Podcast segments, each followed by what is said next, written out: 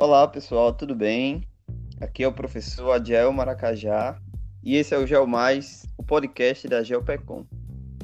Hoje eu estou conversando mais uma vez com Danilo, meu colega. Danilo, por favor, se reapresente. Olá pessoal, é, olá professor Adiel. Como você já me apresentou várias outras vezes, eu sou o professor Danilo Nascimento. Estamos aqui para conversar mais uma vez sobre alguns assuntos relevantes da geografia. É, o, o tema de hoje que a gente decide trazer é um tema que Danilo especialmente tem muita afinidade, é um tema geográfico que Danilo tem muita afinidade, né?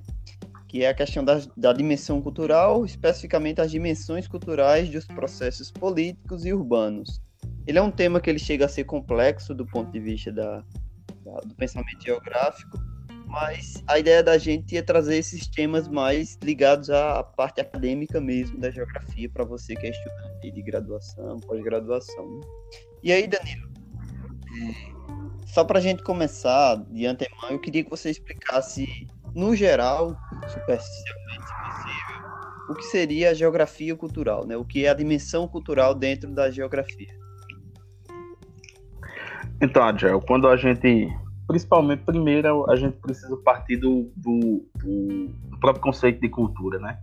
Quando se fala em cultura, as pessoas sempre atrelam a cultura a fatos históricos, né? A elementos históricos, a prédios públicos, a prédios históricos, e a gente precisa perceber que a cultura, ela não é só isso, ela é isso também, né? Então, quando a gente fala em cultura, a gente não está só falando de memória, né? de resgate cultural, de, de costumes, de ritos, tudo isso faz parte. Mas a cultura, ele vai muito mais além do que isso. A cultura é justamente a capacidade de transformação do homem, né? Aquilo que o homem imprime no espaço, como ele produz e reproduz os espaços, né? Como ele transforma os espaços em que vive. E a geografia cultural, ela vem justamente nesse sentido, ela parte desse pressuposto, né, dessa análise espacial a partir das transformações humanas e como é que o homem produz e reproduz os espaços. Certo. E aí, entrando já na dimensão do, do tema proposto para hoje, que é, uma, é, a geografia cultural ligada à política e urbano, queria saber que, assim, no, no contexto urbano, né, a gente pode observar que tem diversas formas, através da ciência geográfica, uma vasta gama de autores de textos que se dedicam a estudar as concepções da, da cidade, dos fenômenos geográficos, urbanos, enfim, e é, como é que isso é, pode ser analisado segundo as perspectivas da geografia, né? É, como é que a dimensão cultural pode explicar o, a urbanização, o fenômeno urbano, né? Especialmente a paisagem urbana, que é aquilo que se manifesta através da cidade, aquilo que a gente está vendo. Quando sai na rua, vê as ruas, as casas, enfim, os fenômenos. Então, Adel, para a gente começar logo essa discussão, eu trago uma afirmação de Roberto Lobato Corrêa, né? Ele diz que ele diz o seguinte, que através do seu intermédio, né, através do intermédio da dimensão cultural, então amplia-se amplia a compreensão da sociedade em termos econômicos, sociais e políticos. E assim, é, como se tornam inteligíveis as espacialidades e temporalidades expressas na cidade, na sua rede urbana e nos processos de urbanização, ou trocando em miúdos, né? É, através da dimensão cultural, a gente consegue compreender a cultura e os seus processos, e é possível também a gente acrescer com é, compreensões entre as relações da sociedade em seus mais variados campos, aí, sejam eles políticos, sociais, econômicos, religiosos também, como também adentrar as espacialidades e temporalidades que são materializadas na cidade, né? tanto em sua rede urbana quanto em seus processos de urbanização. É, ou seja, a cultura mesmo e o urbano eles são termos intimamente correlatos, né? Estão intimamente ligados, né? É, porque até porque a cidade a rede urbana, seus processos de urbanizações, elas constituem-se de expressões culturais, né? A cidade ela surge por meio de expressões culturais. As formas, os sons, as cores da cidade, os cheiros, é, todas as vivências que nós temos, né? O que dá sentido à cidade são justamente as pessoas, né? Então, essa materialização do sentimento das pessoas, de como nós reproduzimos os espaços que nós vivemos, desde o nosso quarto até a nossa rua, até a nossa vivência com cidade, tudo isso fica impresso e, é, na cidade quando as pessoas, né, quando a sociedade como um conjunto, ela produz esse ciclo, né? Ela produz a cidade, então nós estamos produzindo urbano. Então a produção urbana, ela é intimamente ligada com a cultura. Ela tem esse traçado cultural muito forte e esse traço cultural ele também ele se conflita também com os espaços políticos e com as relações de poder que ocorrem na cidade.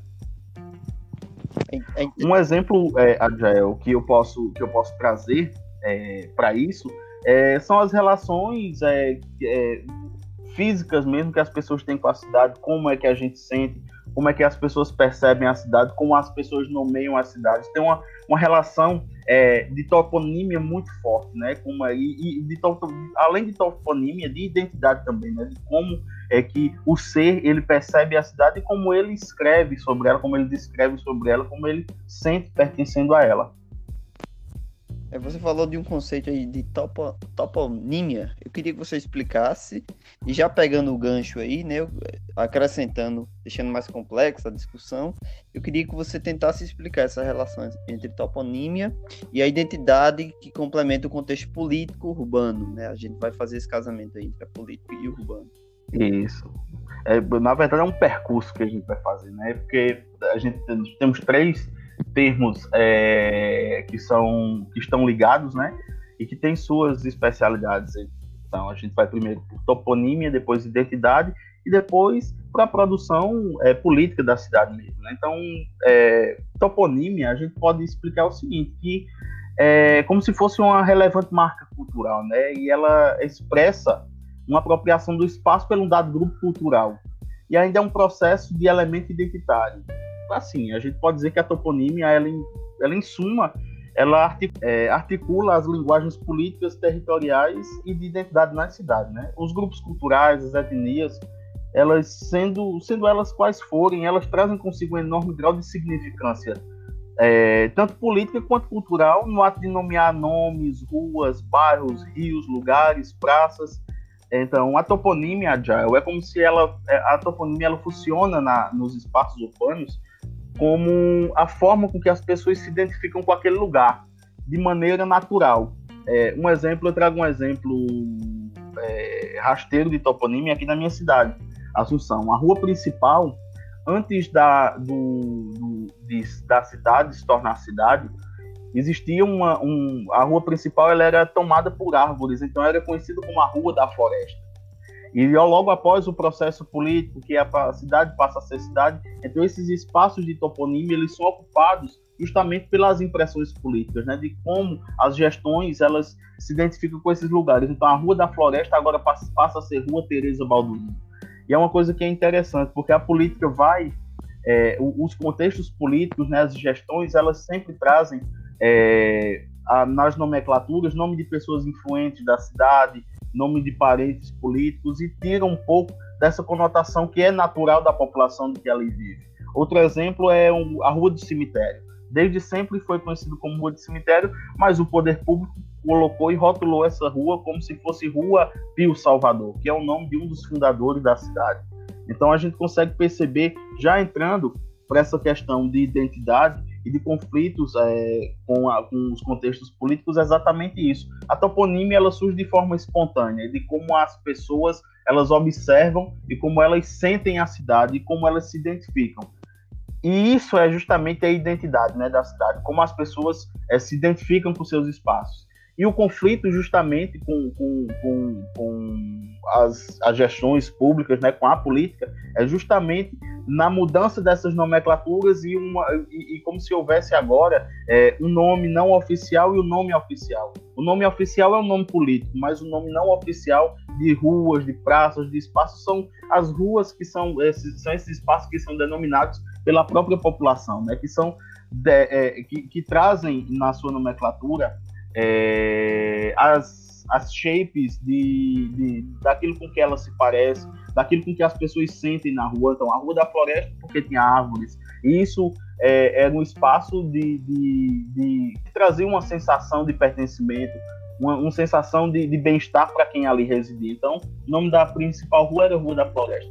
Porém, as gestões, elas trazem um nome político que, que marcam também, que trazem a sua, a sua impressão na cidade de, de, de conota, nomes que tenham conotações políticas e, e sempre vão ser parentes de pessoas que fazem parte ou fizeram de alguma forma da formação da cidade, enfim.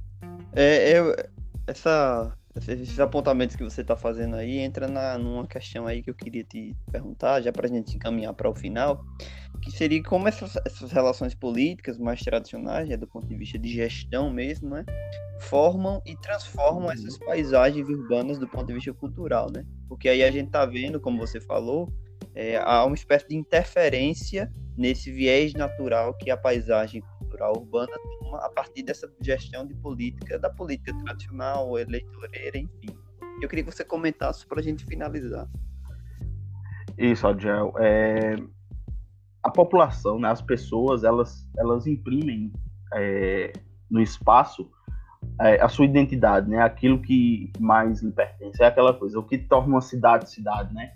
Então, e as gestões, né, as gestões políticas, elas também é, é, trazem essas impressões também, essas marcas culturais, que são marcas culturais políticas, né, de como é que a política faz, como é que ela forma e transforma espaços urbanos. Então, é, rapidamente a gente pode fazer a seguinte análise: a cada gestão, a cada mandato, a cada governança, nós vemos uma, uma, uma, uma tipologia de obras, uma tipologia de, de, ideias, de ideologias que são impressas por essas gestões nos espaços públicos. Então, aí é justamente onde entra o conflito com o conceito de cultura, né? com os conceitos culturais de preservação e memória também. Um exemplo disso são a derrubada de prédios públicos para a produção de, de, de novos prédios que são grandes elefantes brancos na cidade que só servem como marcas de poder, né? Denotar e, demarcar essas, essas, essas áreas de poder é, conflitantes na cidade. Então, as gestões, elas formam e transformam as paisagens urbanas, né? As pessoas, é, nós temos as produções espaciais, né? Como as pessoas produzem os espaços e como ao longo do tempo é a política ela vai alterando essas paisagens, né? A cidade ela está em constante transformação. É como se fosse um organismo vivo, né? A cidade de hoje não vai ser a mesma daqui a quatro, daqui a oito anos. Então, existem acréscimos políticos, interferências na lógica da cidade, em como a cidade aparenta, em como a cidade se parece, né? Aquilo que a cidade é. E é assim que a gestão pública, além da, de, de, dessa interferência toponímica também que ela faz, é, a, a, a, essa gestão pública também ela faz essa mudança no, no, no que é a cidade, né? No, no, no, que é de concreto na cidade. Então, derrubando espaços públicos, construindo pontes, é, avenidas que não levam nada a lugar nenhum. Aí a gente já entra em outra discussão de planejamento urbano mesmo, né? De, da questão capital por trás disso.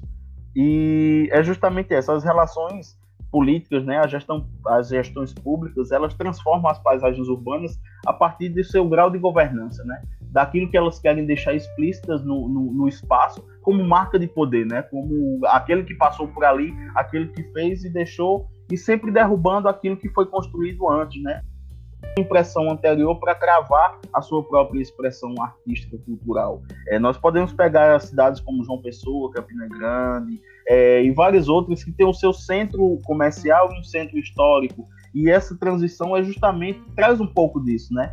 Dessa, dessa sobreposição daquilo que era memória, daquilo que era história, para aquilo que é novo, que é capital, que é palpável, que é algo mais forte na cidade do ponto de vista econômico mesmo. Então, tem uma forte ligação também de tudo isso que a gente conversou com a economia, né? com, a, com o capital, como é que essa lógica capital ela se insere nesses contextos de gestão e conflitam com os espaços e as relações culturais na própria cidade.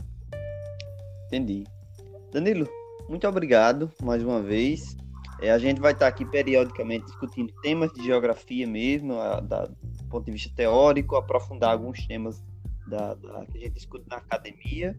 E espero que a gente se encontre mais uma vez. E eu queria que você deixasse aí as últimas palavras de agradecimento, se possível, para nossos ouvintes.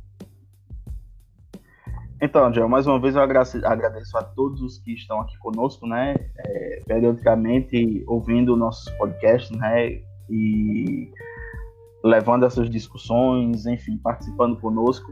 É, esse é um tema que ele é muito, muito denso muito, muito profundo. E assim, de forma rápida, rasteira e superficial, a gente tentou passar por cima de várias questões. Como, como você pode perceber, é, dentro dessas questões a gente tem infinitos temas, infinitas ramificações, e que a gente posteriormente pode voltar aqui e a gente está discutindo pontualmente, né, ponto a ponto. A gente queria mais apresentar mesmo esse, essa conceitualização, esse tema, para que as pessoas fiquem com, a cabeça cheia de, de indagações mesmo, né?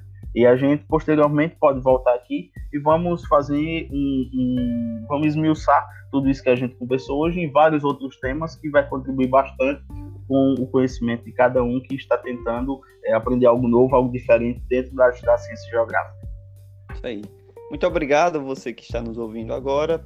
Obrigado mais uma vez, especialmente aos nossos professores, educadores que fazem da ciência e da educação uma ferramenta de trabalho e de militância política. Esse foi o GeoMais, o podcast da GeoPecom.